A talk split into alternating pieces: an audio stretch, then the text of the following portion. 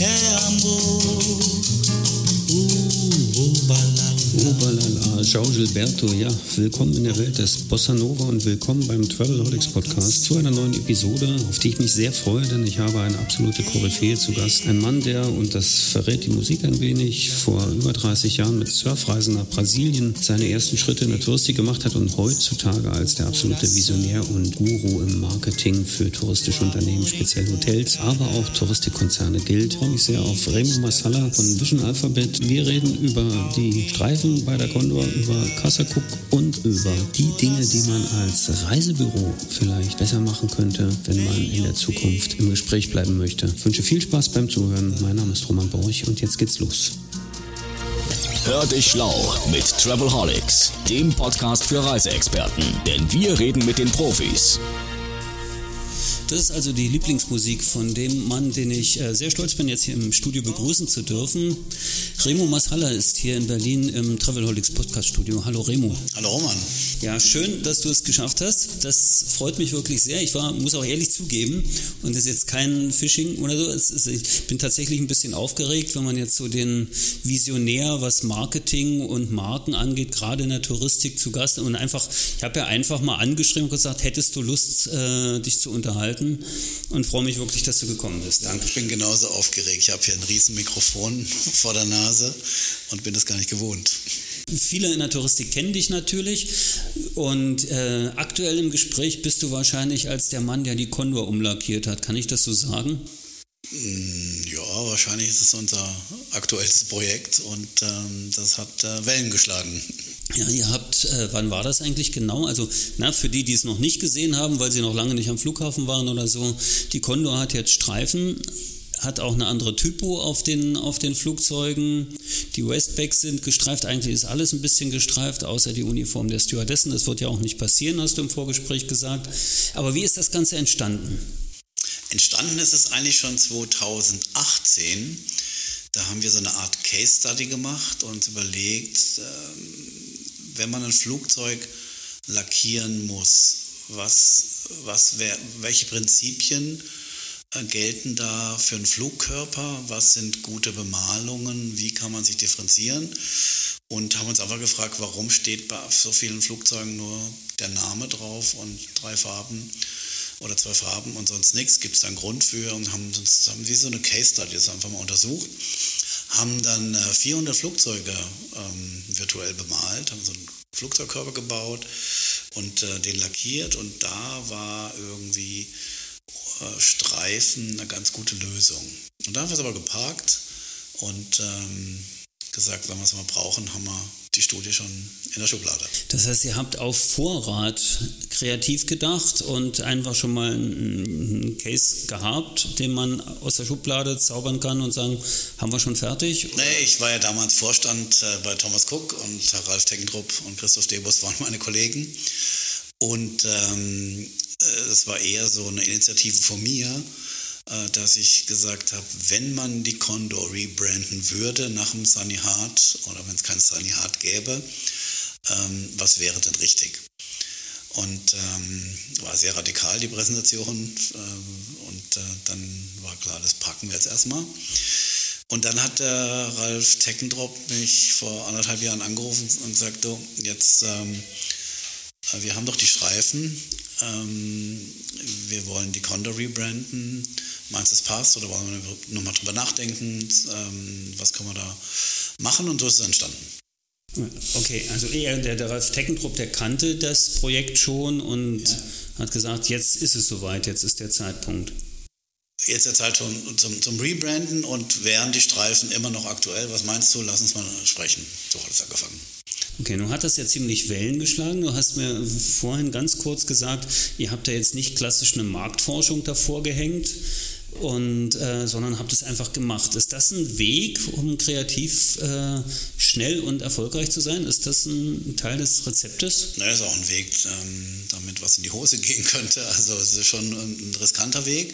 Aber ich meine, wenn man 30 Jahre wie ich im Marketing sitzt, dann weiß man natürlich, was Marktforschung kann und nicht kann. Und so einen radikalen Ansatz, da war eigentlich, wäre klar, was rauskommt. Ähm, und ähm, so wie dann auch die Reaktionen in Wirklichkeit waren, 50-50 am ersten Tag. 50 haben es geliebt und 50 haben es gehasst. Und, ähm, und das wäre wahrscheinlich bei der Marktforschung auch rausgekommen, aber dann hätte man es wahrscheinlich nicht getan. Und äh, ohne Marktforschung war klar, was passieren wird, aber es war auch klar, weil es ja logisch begründet ist, nicht vom Himmel gefallen, äh, diese Lösung, ähm, wie gesagt, diese Case Study, die wir gemacht haben, war auch klar, dass das sich verändern wird, sobald die Menschen es gesehen haben, sich daran gewöhnt haben, das nochmal sehen. Ähm, das ist meistens bei Innovationen so. Ja, genau. Also es gibt natürlich immer die 50 Prozent, die sowieso gegen alles sind. Ja, in, in Social Media, Media natürlich noch schlimmer, weil da kann sich jeder auflassen. Social Media lebt ja auch ein bisschen davon, dagegen zu sein. Genau, und das ist auch okay. Und ich glaube, ähm, man kann auch was lernen. Oder viele Menschen haben dann äh, weiter designt für uns und haben noch mehr Entwürfe ähm, uns zugeschickt. F viele Firmen haben tolle Kooperationen vorgeschlagen. Also es ist ganz viel Schönes passiert, aber auch ganz viel Motzer, muss man auch sagen, ähm, die eben für die war das einfach zu radikal. Ja, ich kann mich erinnern, Fisherman's Friend haben irgendwie was gepostet mit den, mit den gestreiften. Ja, war nicht sehr nett. Und, äh, aber auch äh, eine Keramikfirma, die gestreifte Tassen für uns, äh, für die äh, Business Class ähm, entwerfen wollte und so. Also ganz, ganz äh, konstruktive Ideen kamen da zutage. Wie ist das? Wie muss man sich so, ein, äh, so einen Ansatz in einer, in einer Durchführung dann vorstellen? Läuft man dann äh, Spießruten und, und muss ganz hart kämpfen für die Idee? Oder kannst du sagen, aufgrund deiner Erfahrung und deines, äh, deines, deines Rufes, den du ja durchaus hast, das darf man ja sagen, ähm, dann sind die Türen weiter geöffnet oder sind das harte Kämpfe, wenn man so radikal ist? Naja, sind wir von der Branche abhängig. In der Modeindustrie ist man gezwungen, alle sechs Monate mindestens, äh, wenn nicht jeden Monat, äh, sich was Neues einfallen zu lassen. Und in der Tourismusbranche ist man es eben nicht gewohnt. Wenn wir machen heute noch die gleichen Kataloge bei Reiseveranstaltungen wie vor keine Ahnung, 30 Jahren. Ähm, da ist nicht viel passiert seitdem. Und ich meine, Innovationen sind ja immer nur gut, wenn sie Geld bringen, sonst bringen sie auch nichts.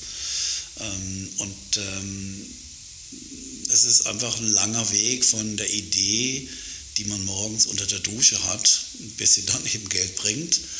Und es ist auch die Frage, wie man Ideen filtert, wie man sie strukturiert, wie man sie ausprobiert, wie man sie berechnet, wie viel Überzeugungskraft ähm, der Mensch hat, ähm, der das dann im Unternehmen vorstellt und wie nötig ein Unternehmen es auch hat, sich zu verändern. Da spielen ganz viele Dinge eine Rolle, aber ähm, was ich sagen kann, ist, es ist nicht leicht in der äh, Tourismusindustrie etwas zu verändern. Die Erfahrung, die haben wir sicher auch schon gemacht im technischen Bereich, im Marketingbereich noch nicht so sehr, aber natürlich das sind schon, ein, sind schon die Bewahrer dort auch, vielleicht weil es auch lange gut funktioniert hat, ne? weil man diesen Druck der Veränderung nicht so hatte, anders als bei Modekette Zara, die da alle vier Wochen eine neue Kollektion rausbringen müssen, die müssen ja kämpfen ohne Ende. Das, das ist ja so, ne? Ja, man muss natürlich auch die Geschichte der Tourismusindustrie sehen. In den 80er, 90er Jahren musste man ja nicht irgendwas erfinden. Die Leute äh, wollten reisen und jeder hat ein Reisebüro aufgemacht, jeder hat ein Hotelier versucht, hat versucht, Hotelier zu werden und jeder hat irgendwie äh, gerne die Anzahlung der Kunden genommen und ähm, ein Unternehmen aufgebaut.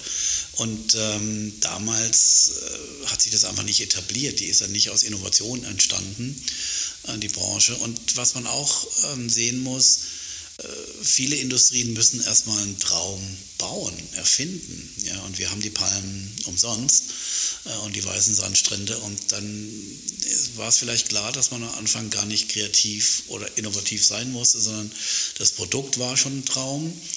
Äh, die Menschen wollten es haben, dann gab es keine kein Bedarf für eine Innovationsabteilung, würde ich mal sagen. Ich kann, ja, ich kann, mich, ich kann mich erinnern, äh, mein erstes, also ich hatte auch mal ein Reisebüro und ich glaube, eine der ersten Schaufenster-Dekos, die wir hatten, waren so eine Kunststoffpalme, weil das visualisiert ja quasi die Träume, die man anschließend im Reisebüro verkauft. Ne? Aber das ist jetzt auch schon 30 Jahre her. Aber ich glaube, die gibt es immer noch, diese Aufgaben. Das will ich sagen. Die, die, sind ja stehen geblieben. Diese Kunststoffpalmen gibt es sowohl im Deko-Geschäft als auch in den Reisebüroschaufenstern.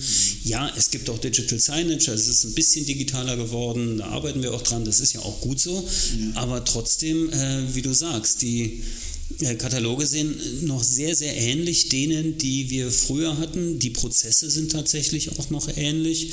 Äh, das ist schon eine verrückte Sache. Du hast du in einem Interview, von, was ich gelesen habe von dir, ein sehr, sehr schönes Interview, ähm, hast du gesagt, dass es in der Pandemie den Hotels leichter gefallen ist, äh, zu überleben, die von Anfang an sich schon unterschieden haben, also die besonders waren. Ne? Also die Standardisierung in der Touristik, gerade in der Hotellerie, und da bist du ja auch sehr stark zu Hause, äh, die, die, die, die killt doch eigentlich, oder? Die killt doch das Business ein Stück weit. Ja, killen ist ein großes Wort. Ja, dann, dann sagen, nennen wir es behindern. Aber ähm, ich glaube, die Hotellerie ist zumindest ähm, eifriger dabei, sich zu differenzieren. Und, oder hat es früher gelernt, ähm, Marke zu sein und Marke zu leben. Und, äh, und die Hotellerie hat den Gast ja auch tagtäglich im Haus. Ja, so ein Reiseveranstalter, weiß nicht, wann ein Einkäufer das letzte Mal seinen Kunden gesehen hat, aber ähm, das ist schon mal ein großer Unterschied. Und äh, der Konkurrent ist um die Ecke. Also das heißt, ähm, da Wettbewerb entsteht, äh, wenn, äh, wenn Wettbewerb wirklich spürbar ist, permanent, dann äh, ist die Kreativität auch größer. Naja, aber alles, was standardisiert wird, wurde mal individuell begonnen. Also man muss auch immer sagen, wenn man skaliert, dann ähm, gibt es diesen einen tollen Hotelier, der das erste Hotel aufgemacht hat, der kann nicht acht führen. Also das heißt, die Standardisierung ist die automatische Folge. Und die Frage ist eben, oder die, die Gleichung, die man beherrschen muss, ist, äh, wie viel standardisiere ich, ohne die Seele zu verlieren. Was in so einem Haus hier im Hotel sehr wichtig ist. Und äh, da muss man ansetzen. Und, und, und ähm, ja, ihr kennt ja die Sprüche äh, Experience und was alles so Storytelling, was eben gerade so die Basswörter sind in der Branche. Ähm, man muss es dann auch wirklich äh, anbieten. Ja? Experience ist mehr als nur sich beim Frühstück was einfallen zu lassen. Das ist eine ganze, eine ganze Abfolge von Dingen, die in sich logisch, solange ich im Hotel bin oder idealerweise danach noch eben funktioniert. Und äh, das, das sind wir eben schon bei Markenarbeit. Ähm, eine Marke ist, sag ich, wie ein Mensch. Ja? Also man, wenn, wenn, wenn ich nichts mehr zu sagen habe, bin ich langweilig. Und wenn, es, wenn, wenn äh, ich der einzige Mensch bin, dann hört mir jeder zu, weil es gibt keinen anderen. Und sobald da andere Menschen ins Spiel kommen, muss ich mir wieder was einfallen lassen, um interessant zu sein. Ja? Also ähm, wir leben von Geschichten und die Geschichte, die ich erzähle, muss spannend sein, ansonsten wird sie nicht weitererzählt. Und wenn sie nicht weitererzählt wird, ist sie langweilig. Und so ungefähr funktioniert. Und dann stirbt die Beziehung und so funktioniert, ja klar. klar. Ist, ist, wie, viel, wie viel Aufholbedarf siehst du denn tatsächlich? Ich weiß, du bist international unterwegs, aber schauen wir mal ein bisschen auf Deutschland. Du hast ja lange auch äh, im Vorstand dabei bei den Cookies gesessen. Und äh, wie viel Aufholbedarf gibt es denn in der Markenentwicklung, Markenbildung, Individualisierung, speziell Hotellerie, aber auch Touristik? Also nehmen wir einfach mal das ganze große touristische Feld, was wir haben. Es gibt ja ein paar Leuchttürme, aber ja, es gibt ein paar Leuchttürme, das ist auch gut. Ich glaube, ähm, ich meine, so eine Firma wie Booking, die macht eigentlich alles richtig, sonst wären sie nicht da, wo sie jetzt sind. Und, ähm, und da spürt jeder diese Innovationskraft, die dahinter ist und äh, auch die Marketing- Spend Power, ähm, weil sie eben erfolgreich sind. Das ist ja auch irgendwie so ein Kreislauf. Ähm, ich glaube, Technologieunternehmen äh, in der Touristik, die sind per se natürlich innovativer das gehört zum Geschäft. Ähm, während jetzt, sage ich mal, ein Reisebüro hat es auch schwieriger oder ein Reiseveranstalter hat es schwieriger, eine Airline hat es wieder leichter. Also muss man mal gucken, äh, was in der Hotellerie, wovon wir reden. Ein Hotel hätte es eigentlich sehr leicht, ja, ähm, wenn man sich mit dem Thema beschäftigt. Also es ist immer abhängig, was für eine Art von Betrieb man hat. Aber ich meine, wie wir gerade gesagt haben, so ein Katalog, der sich seit 30 Jahren nicht verändert hat, äh, da ist was faul. Ja, ist ja auch in, gut, bei den Reisebüros gibt es Ansätze in den letzten Jahren, sich zu verändern. Ja, natürlich. Ich finde es schwierig, wenn, sie, wenn die Prozesse gleich geblieben sind, weil also na, das Tätigkeitsprofil des Reisebüros sich nicht verändert. Welche neue Story erzähle ich denn dann eigentlich, wenn ich das mache? Klar, ich habe einen Buchungscode, den hämmere ich irgendwo ein. Äh, man redet viel von Beratung, aber äh, die Beratung und die Inspiration findet ja heutzutage schon fast woanders statt. Siehst du das auch? Nein, man, muss, man muss nicht immer eine neue Story erzählen. Man muss die eigene Story immer besser erzählen. Ja, und wenn ich jetzt ein Reisebüro bin, dann kann ich bei den Margen nicht erwarten, dass die jetzt irgendwelche Megatech-Dinge auffahren in ihrem Schaufenster.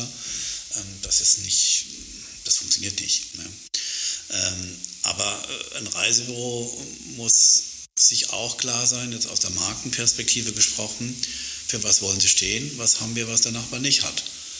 Also diese klassische Urfrage im Marketing, wie differenziere ich mich? Und wenn ähm, die Kundennähe oder der Service oder viele Reisebüros haben sich spezialisiert und dann haben sie da wieder gefangen. Also es gibt immer Themen, äh, die man spielen kann, aber wenn man eben alles bedient und jeder sein will und kein Geld hat, dann ist es ja schwierig. Man sagt man ja, das ist äh, Touristik ist People's Business und äh, gerade im Reisevertrieb ist es so, dass es natürlich immer die Personen sind, die dahinter sind. Das sind die Personen, die aber auch selten richtig gut bezahlt werden. Hotel gleiches Problem. Ähnliches, ne? Das, das ist ja in der Hotellerie auch nicht anders. Ja, stimmt natürlich. Ja, naja, aber es ist nicht tot. Also ich meine, klar, vielleicht ändert sich, was man verkauft ähm, und die Menschen sind natürlich auch viel reiseerfahrener als ähm, man Wissen zu handeln in der Tourismusbranche. Das ist seit Internet nicht mehr nötig.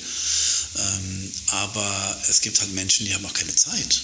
Ja, also äh, es gibt Menschen, die bezahlen dafür, dass eben andere äh, für sie die Reisen organisieren, aber dann ist eben Service die Differenzierung und zwar Megaservice und der auch Geld kosten darf. Also es gibt viele Möglichkeiten, äh, dahin zu kommen.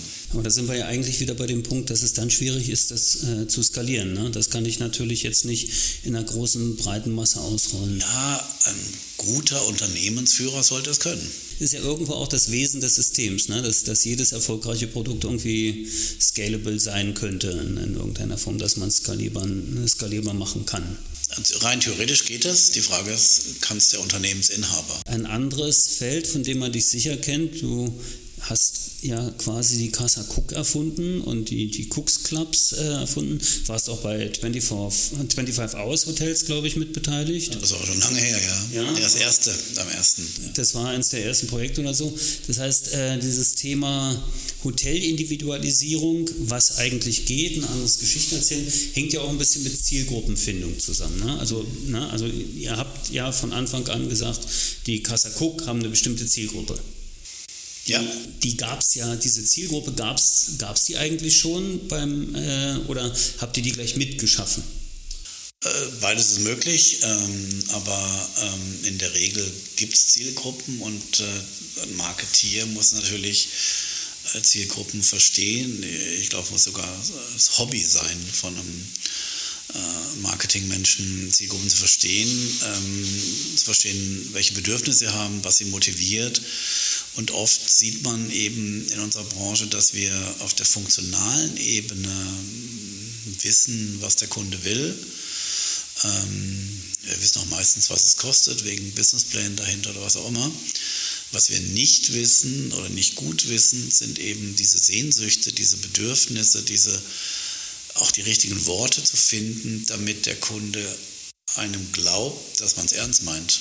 Also ist auch Kommunikation ist ja äh, auch ein sehr wichtiger Teil und natürlich dann eben in sich logisch sein. Man kann nicht ein, ich sage jetzt mal, ein modernes äh, Lifestyle, ich nenne es mal, ich mag den Begriff nicht, aber da verstehen wir, was ich meine, ein Lifestyle-Hotel bauen und Lifestyle nicht verstehen.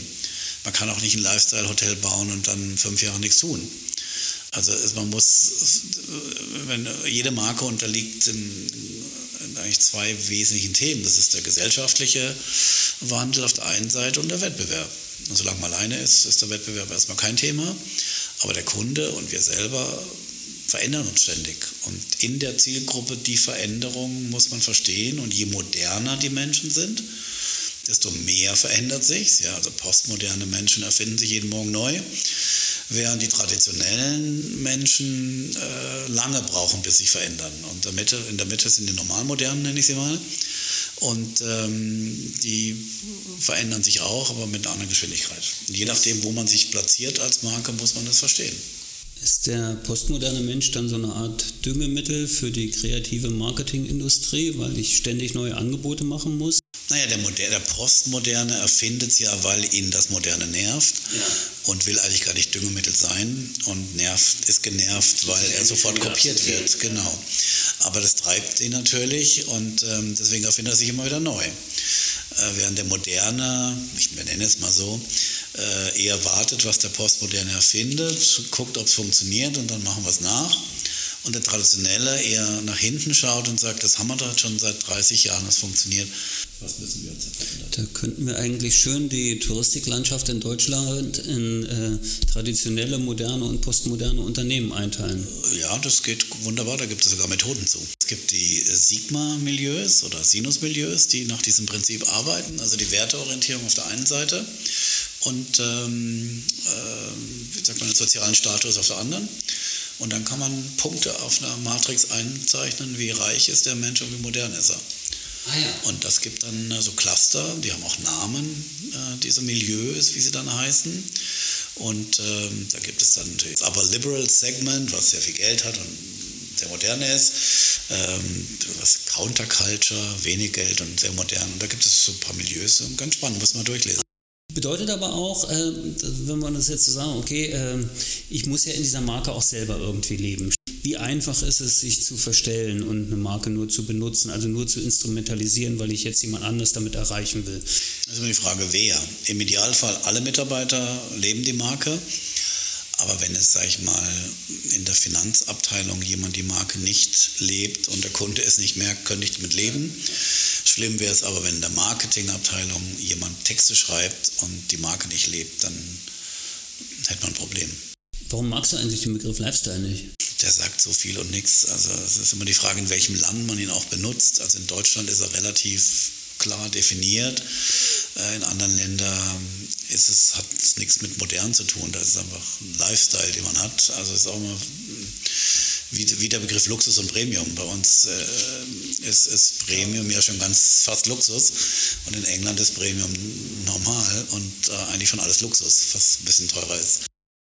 Da wäre ich jetzt auch gleich drauf gekommen, weil das auch ganz gut passt zu diesem Thema, lebe ich ein Produkt, lebe ich die Marke und lebe ich auch das, das Versprechen, was in der Marke drin ist oder so. Ne? Das ist, gibt ja so, den, äh, so einen gewissen Trend, gerade in, in der Touristik auch, dass man sagt, ja, wir adressieren jetzt mal alle die Luxuskunden. Wie schwer ist das eigentlich, das zu machen, wenn ich Luxus selbst gar nicht richtig verstanden habe, nicht richtig lebe? Oder diese, diese Auffassung von Luxus ist ja auch sehr unterschiedlich. Ne? Also für jeden ist ja was anderes Luxus. Ja, aber Luxus ist ein gefährliches Gebiet. Also ähm, billig kann jeder schnell, aber Luxus muss man dann schon verstehen. Und Luxus ist natürlich ein ganzer Kosmos. Also das, ähm, da muss man die Modewelt verstehen, da muss man viele Themen verstehen und äh, auch die Menschen verstehen, die eben Luxus sich leisten können. Und, ähm, und das also habe ich schon oft gesehen, auch bei Reiseveranstaltern, die beschreiben dann Luxushotellerie in seltsamen Worten, ähm, weil sie gar nicht das Hotel gar nicht richtig kennen. Ja. Ähm, sei mir verziehen, wenn jetzt sich jemand angegriffen fühlt, aber ähm, das ist nun mal eine eigene Welt. Und ähm, wenn man sich damit beschäftigt, sollte man sich da auch auskennen, wie in allem eigentlich. Und das ist ja kein Massenmarkt, ne, den man dann noch schnell für sich erobert. Und, und nee, aber wächst. Also auch kein, es ist auch kein, kein, kein kleiner Markt mehr. Also wenn man sich überlegt, dass heute 50 Prozent der Luxusausgaben von Millennials getätigt werden auf der Welt, ähm, dann würde ich mir schon Gedanken machen, ob Luxus äh, für eine Marke eine Rolle spielen kann. Hast du eine Erklärung, warum das so ist? Also warum, warum sich das so verschiebt oder warum diesen, diesen Luxusanspruch, äh, der sich auch in, in der Generation verändert hat? Ja gut, wenn Erbengeneration. Die haben einfach genug Geld. Die haben genug und äh, die haben andere Sorgen wie jetzt äh, meine Generation.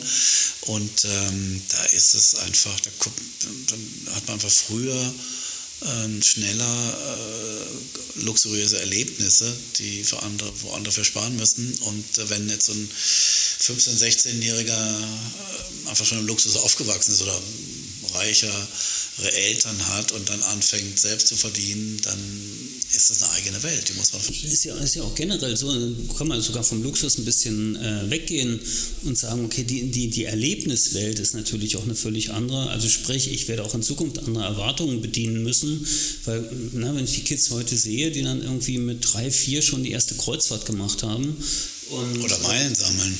Na, oder Meilen, ja, oder, oder in irgendwelchen äh, äh, Kundenclubs schon drin sind und exklusive Zugänge kennen und äh, sich äh, an, an Buffets sofort gut auskennen und so weiter. Die haben einen völlig anderen Zugang auch zu, äh, zu touristischen Produkten als Leute, die im Hotel Laguna gewohnt haben, ne, die ganze Zeit und, und, und, und, und äh, so touristisch sozialisiert wurden. Ne? Naja, das, äh, ich glaube, ähm, das ist nicht nur ein Schlagwort, dass die, die Mittelschicht auch ein bisschen wegbricht, ähm, einem Land mehr, im anderen weniger. Ähm, und man, ich glaube, man muss sich auch ähm, Gedanken machen, äh, will man sich auf der günstigen Seite äh, im Angebot äh, bewegen oder möchte man sich in, auf der teuren Seite bewegen. Aber wenn man ähm, in diese Luxus- oder Premium, Super Premium-Welt geht, dann muss man sich einfach auskennen, weil der so wie im Reisebüro heute der Kunde sich auch schon besser auskennt, manchmal wie der Reisebüro-Mitarbeiter, so also muss man, wenn man Luxusprodukte anbietet, halt das auch selbst leben am besten. Ist das vielleicht auch ein Stück weit so, dass man die, äh, dieses Feld noch betreten kann, weil sich dort die Leute noch nicht so auskennen, weil, das, äh, weil viele andere Dinge in, in, der Touristik schon so automatisiert und digitalisiert sind, dass es dann der Konsument eigentlich alleine erledigt? Ja, der Trend ist auf jeden Fall da und wenn man eben geringe Margen hat, muss man, sollte man digitalisiert sein. Und wenn man äh, hohe Margen hat, darf man auch digital natürlich nicht vergessen. Und, ähm, und das ist wahrscheinlich das nächste Problem der Industrie auch, so ein bisschen Digitalisierung, vielleicht auch ein deutsches Problem. Wenn ich Elon Musk Tweet von letzter Woche sehe, ähm, hast, du, hast du ihn gesehen, oder? Nee, habe ich nicht gesehen. Nachdem er Twitter äh, gekauft hat, hat er doch gepostet und jetzt kaufe ich Deutschland, digitalisiere Deutschland. Das ist sehr schön, was wahrscheinlich direkt Bezug auf die Genehmigungsverfahren, die wir hier in Grünheide hatten und die, die Anträge und die 400 LKWs, die mit, mit äh, Einsprüchen noch gerade geliefert werden oder so. Aber Digitalisierung ähm, ist, ich glaube jetzt in der Tourismusindustrie ähm, unter anderem deshalb ein Problem, weil wir natürlich einen Flickenteppich an IT-Landschaften haben und Systemen haben. Und da jetzt mal plötzlich zu digitalisieren, das ist eben ein, ein größerer Aufwand, ähm, der nicht so einfach zu handeln ist. Und äh, deswegen wird es wahrscheinlich vor allem hergeschoben. Aber also ich, es gibt immer noch keinen voll, ich nenne es mal Digital First Hotel. Ich wundere mich. Das gibt es einfach nicht. Ja. Ich kann vielleicht meine Gibt es das woanders auf der Welt? Nein. Gibt es gar nicht. Es gibt nur Es gibt noch kein Digital First Hotel, was äh, nicht mal was erfinden muss, was einfach nur bestehende digitale ähm, Features äh, einfach mal zusammenbringt. Das gibt es noch gar nicht. Okay, wahrscheinlich dann wirklich, weil die technischen Grundlagen. Ja, es scheitert meistens an, an PMS, an, an, an, den Basissystemen, ja. die man eben hat. Und äh, die kann man nicht einfach so über den Haufen. Könnte das sein, dass, nur so ein Gedanke, der mir gerade kommt, könnte das sein, dass es dann eigentlich äh, branchenfremden Unternehmen den Einstieg erleichtert, weil die diese ganzen Altlasten nicht vor sich, äh, also die, die, diese Prozesse gar nicht mehr abbilden müssen. Die sagen, naja, ich habe ja hier schon IT-Infrastruktur, die muss ich irgendwie erhalten, weil da hängen ja Mitarbeiterplätze dran und so weiter. Und jetzt kommt jemand anders und lass ihn mal von aus Kolumbien kommen und sagen, ich habe hier eine coole Idee und ich übernehme jetzt einfach mal den Markt komplett, weil ich eine digitale Lösung dafür habe und einfach keine Rücksicht nehmen muss. Naja, vor 20 Jahren hätte ich vielleicht nicht so schnell Ja gesagt ähm, weil da schon bestimmtes Fach oder vom gefühlt hätte man ohne Fachwissen in der Tourismusindustrie vielleicht gar nicht, wäre gar nicht so weit gekommen. Heute würde ich sagen, man muss auch keine Ahnung von, man muss keine Ahnung haben, um erfolgreich zu sein. Also ich, alles Wissen ist vorhanden. Also nicht in Köpfen, sondern auch digital.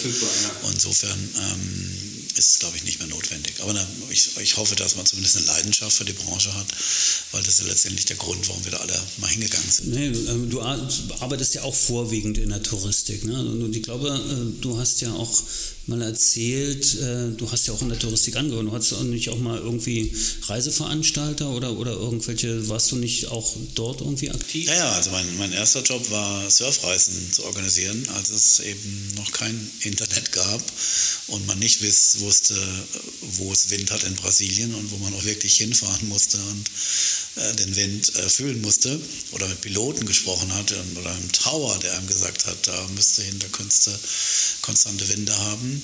Und ähm, also bei mir war es eigentlich witzig. Ich, ich wusste nicht, was ich studieren sollte. Ich wollte eigentlich irgendwie Design studieren dem Abitur, war aber wirklich zu faul, diese Mappe da abzugeben, die man da abgeben muss. Und, ähm, und dann habe ich ähm, so ein halbes Jahr Nachtschicht in einer Fabrik gemacht und bin dann durch die Welt äh, getingelt mit dem Geld. Und dann ähm, gab es damals ganz neu diesen Studiengang Tourismus an, der, an den FHs. Und da sagte meine Studienberaterin, du kannst vom Sprachen, du reist viel, das ist genau dein Job. Ähm, fand ich dann auch toll und dann bin ich dahin, ohne zu wissen, dass ich eigentlich BWL studiere, was mir nicht so lag. Aber vielleicht äh, war diese Kombination ganz gut, dass man eben immer kreativ sein will und äh, doch die Grundlagen der, des Managements verstehen muss, um dann eben sowas auch Kreatives durchzuboxen. Und das Kreative, das hat sich dann einfach so durchgesetzt oder? Man sucht sich, also wenn man ein kreativer Mensch ist, sucht man sich auch Dinge, die man, man richtig und, äh, und äh, es gibt ja auch, finde find ich, so zwei Arten von Marketingchefs, die einen haben Visionen und treiben und sind unruhig und, und wollen verändern und gehen auch zur Agentur und verlangen und die anderen verwalten und ähm, wägen ab und äh, schreiben ein Briefing und überlegen nochmal und die Agenturen sagen dem Unternehmen dann, was sie machen sollen. Wie es gehen soll. Genau, also es gibt ja da. Ja, ja das habe ich tatsächlich auch erlebt, nicht nur im Marketing, auch in der IT Ne, dass einmal Ideen tatsächlich auch vom Kunden kommen und, und sagen, ja, so stellen wir uns das Ganze vor. Mhm. Ist ja schon schön, wenn irgendwie so ein, so ein Visionsbild da ist. Das, äh, das sind wir an irgendeiner Stelle ja sogar äh, in einem Boot, weil wir ja beide irgendwie als Dienstleister arbeiten. Du bist mit Vision Alphabet, in, also ist eine vernetzte Agentur, die in Berlin sitzt, ja. Mhm. Aber die Mitarbeiter sitzen auf der ganzen Welt verteilt. Ja, wir haben kein Büro. Ähm, und Absichtlich eigentlich kein Büro? Nee, eigentlich ging es darum, dass ich die Leute haben wollte, aber die eben alle woanders wohnen, von Athen, Kopenhagen, London, München. Und dann kam auch Corona und dann irgendwie haben wir verpasst, ein Büro aufzumachen. Und ähm, war auch interessant, so äh, zu spüren, wie man ohne Büro rein virtuell äh, solche großen Projekte stemmen kann. Und das funktioniert. Was sind so die aktuellen großen Projekte, die ihr macht?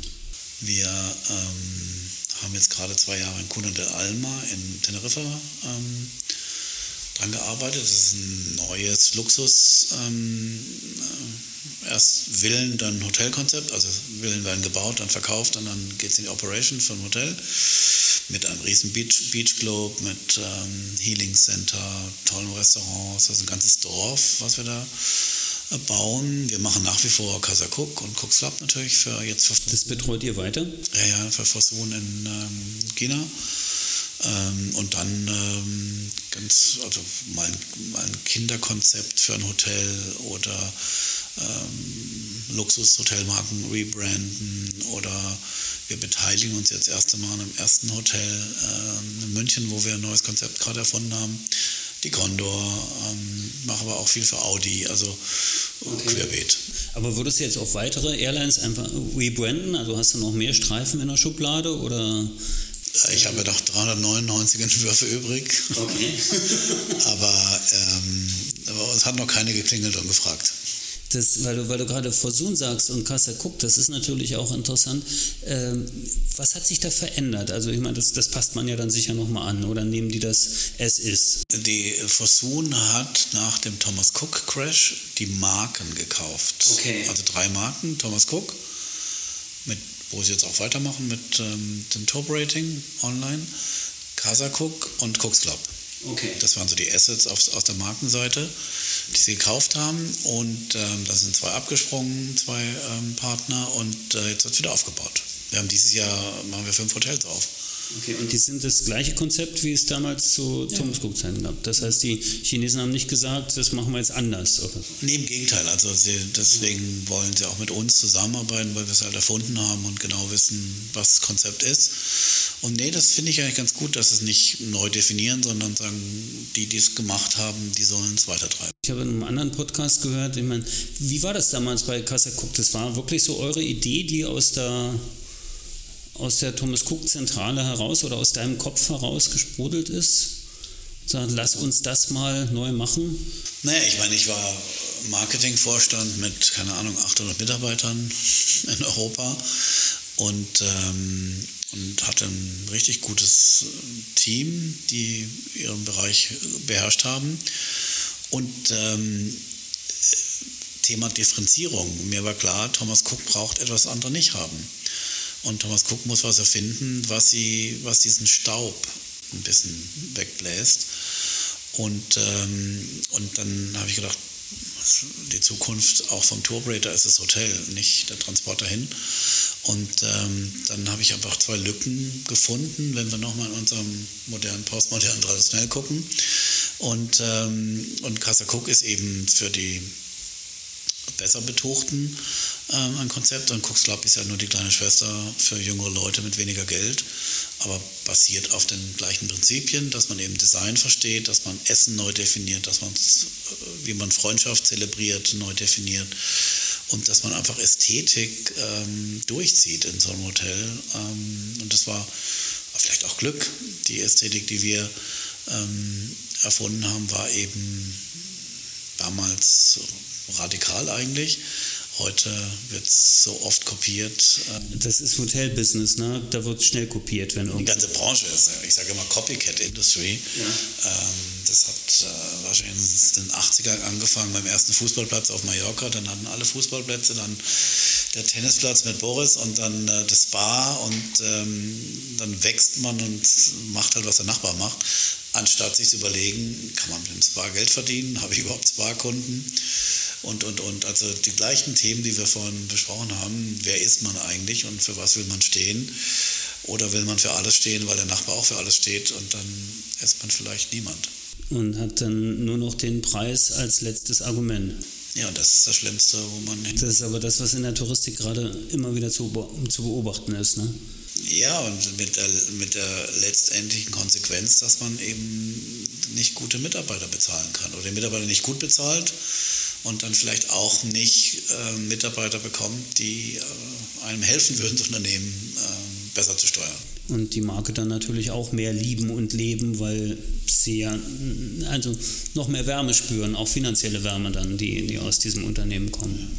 Kennst du das? Äh, ist es in anderen Märkten anders? Also jetzt, also die Industrie lassen wir mal gleich, aber wenn du jetzt international denkst, funktioniert das, ist es ein, vielleicht ein europäisches oder sogar ein deutsches Phänomen oder ist das äh, haftet das? Ja, in asiatischen, asiatischen Ländern hat man das Problem nicht mit Service und ähm, die Österreicher sollten eigentlich auch keins haben. Ich sage immer, die haben ein Gen mehr, das Service-Gen. Ähm, und äh, ich glaube, mit Corona ist es eigentlich aus jedem bewusst geworden, als die Mitarbeiter in der Serviceindustrie abgehauen sind und äh, zu besseren Konditionen andere Jobs angenommen haben, nicht mehr zurückkommen.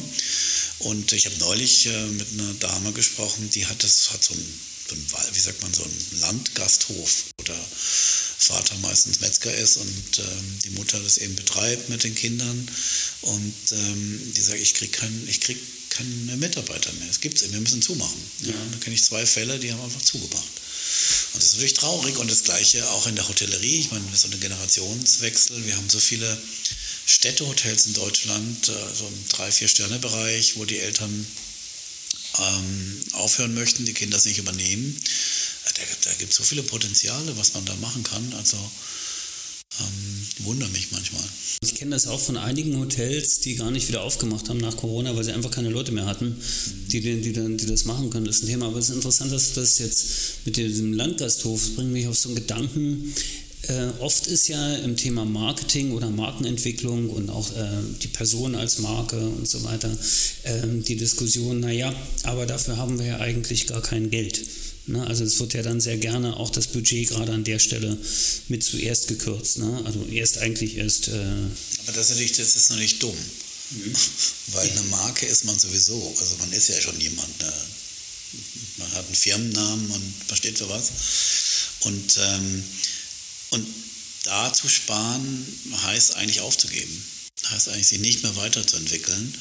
Ähm, man muss nicht, man verwechselt es oft, man muss vielleicht heutzutage also ähnlich, ich nenne es mal, viel Geld in Werbung pumpen. Ja, wenn das der Begriff ist, wo man sparen kann. Das geht heute auch äh, durch soziale Medien und durchs Internet gibt es auch günstigere Möglichkeiten oder äh, mit mehr Effectiveness, wo man einfach messen kann, wo man, wofür man das Geld ausgibt. Aber man kann nicht, ähm, also meine Meinung, ein Unternehmen führen und ähm, zumindest äh, ohne an, die, an der Marke zu arbeiten. Und die Vermarktung ist ja noch ein anderes Thema. Aber die Marke sollte sauber sein, äh, das Identifikationspotenzial hoch sein, zum Mitarbeiter, auch mit Kunden. Ähm, die Geschichte, die sie erzählen, sollte gut sein.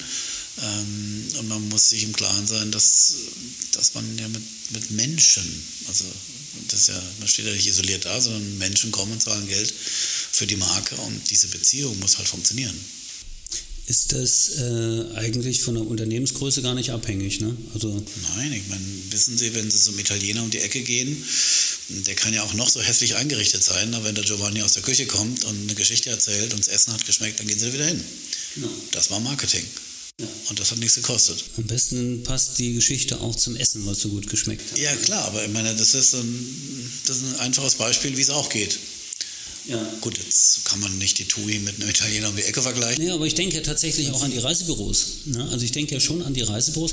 Ich weiß gar nicht, äh, ob du an diesem, es gibt ja hier in Berlin, in diesem, in diesem großen Einkaufscenter am Ostbahnhof, gab es ja auch ein Reisebüro von Thomas Cook, was noch eröffnet wurde. Das habe ich noch designt, genau. Das, ich weiß gar nicht. Diese Travel Stories Geschichte. Genau. Gibt es das noch? ersten Mal da, ja, das weiß ich auch nicht. Ich, hab, ich war zur Eröffnung und dachte, so sollte ein Reisebüro heutzutage aussehen und so sollte es auch funktionieren.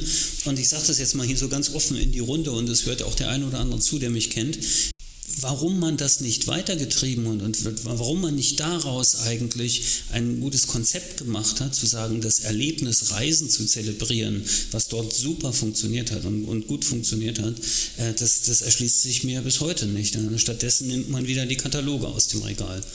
Ja, ein Böser würde sagen, also gut, mein Thomas Cook ist pleite gegangen, dann war es schwierig, es weiter zu betreiben. Ich weiß nicht, wer es übernommen hat. Ich, ja, ich weiß es auch nicht. bin zu selten in Friedrichshain irgendwie. Ähm, nein, aber ich glaube, es ist nicht schwer. Man muss sich einfach die Zeit, ne, oft hat man die Zeit gar nicht, man muss die Zeit nehmen und sagen, was habe ich für Kunden, was habe ich für Wissen, was habe ich für Mitarbeiter. Und wenn man das alles mal analysiert, kommt man sehr schnell, manchmal braucht man auch professionelle Hilfe. Also das, das ist gut investiertes Geld, wenn man sich dann einfach überlegt, okay, mit dem, was wir haben und das, was wir uns leisten können, wo können wir hinsteuern? Und da kommen manchmal ganz gute Sachen raus, aber äh, da muss ich mit beschäftigen. Ohne geht es nicht. Ja, und einfach alles machen wollen, ist nicht die beste Lösung. Nee, man kann jeden mitnehmen, der durch die Tür kommt und was kaufen will. Das nicht unternehmerisch zu sagen, also tschüss, wir machen nur äh, Kreuzfahrten. Der unvermeidbare Umsatz, den kann man natürlich. Äh, genau, aber ich glaube, es gibt, also wenn, ich weiß nicht, wenn ich ein Reisebüro machen würde, würde mir schon was einfallen, glaube ich. Ich, ich, ich glaube, ich würde mich spezialisieren auf. Ähm, Würdest du nochmal die Surfreisen machen? Nee, würde ich auch nicht mehr machen. Ja, weil ähm, da weiß man einfach, dass, äh, also heute wird man Kiten nicht mehr surfen oder Wellenreiten, äh, nicht mehr Windsurfen, ähm, glaube ich, äh, machen.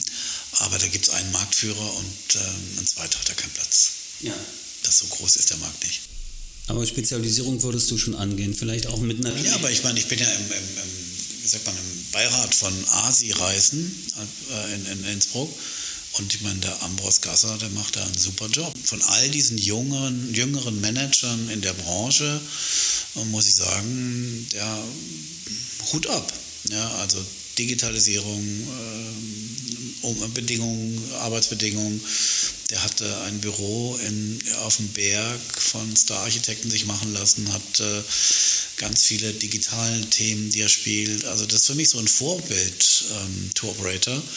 Ähm, der sich spezialisiert hat und äh, also der Vater schon und der Sohn hat es übernommen und noch weiter spezielle digitale Themen spielt und äh, ganz, ganz tolle Sachen macht. Also das ist wirklich gut. Also falls ihr zuhört, herzlich willkommen im Travelholics Podcast. Ganz gute Gelegenheit, das mal zu machen. Ja, okay. Ähm, was sind die nächsten Sachen, die du jetzt angehst? Kasakuk Mykonos müssen wir noch aufmachen, Kasakuk Samos machen wir noch auf, nächsten zwei drei Wochen. Und ähm, dann haben wir so ein paar Sachen, über die man noch nicht sprechen darf in der Pipeline. Und also wir sind äh, Gott sei Dank gut beschäftigt, obwohl wir erst zwei Jahre alt sind, äh, können wir nicht klagen. Okay, na dann wünsche ich äh, viel Erfolg für die nächsten Neueröffnungen. Ja, für die Dinge, über die man noch nicht reden kann, äh, wünsche ich ebenfalls viel Erfolg. Vielleicht reden wir dann später mal darüber, mal sehen, was, ja, ja. was wir dann am Himmel sehen. Und danke dir ganz herzlich, dass du mich im Travelholics Podcast Studio besucht hast. Danke, Remo. Ich danke dir, war nett mit dir. Und ich danke auch allen Zuhörern, dass sie diese knapp 50 Minuten sich mit dem Thema Marketing, Touristik und äh, den großartigen Ideen meines Gesprächspartners hier auseinandergesetzt haben. Wünsche viel Spaß beim Vermehren der Erkenntnisse. Bis zum nächsten Mal. Mein Name ist Roman Borch. Auf Wiederhören. Bis zum Schluss gehört? Großartig. Danke und bis zur nächsten Episode von Travelholics, dem Podcast für Touristiker.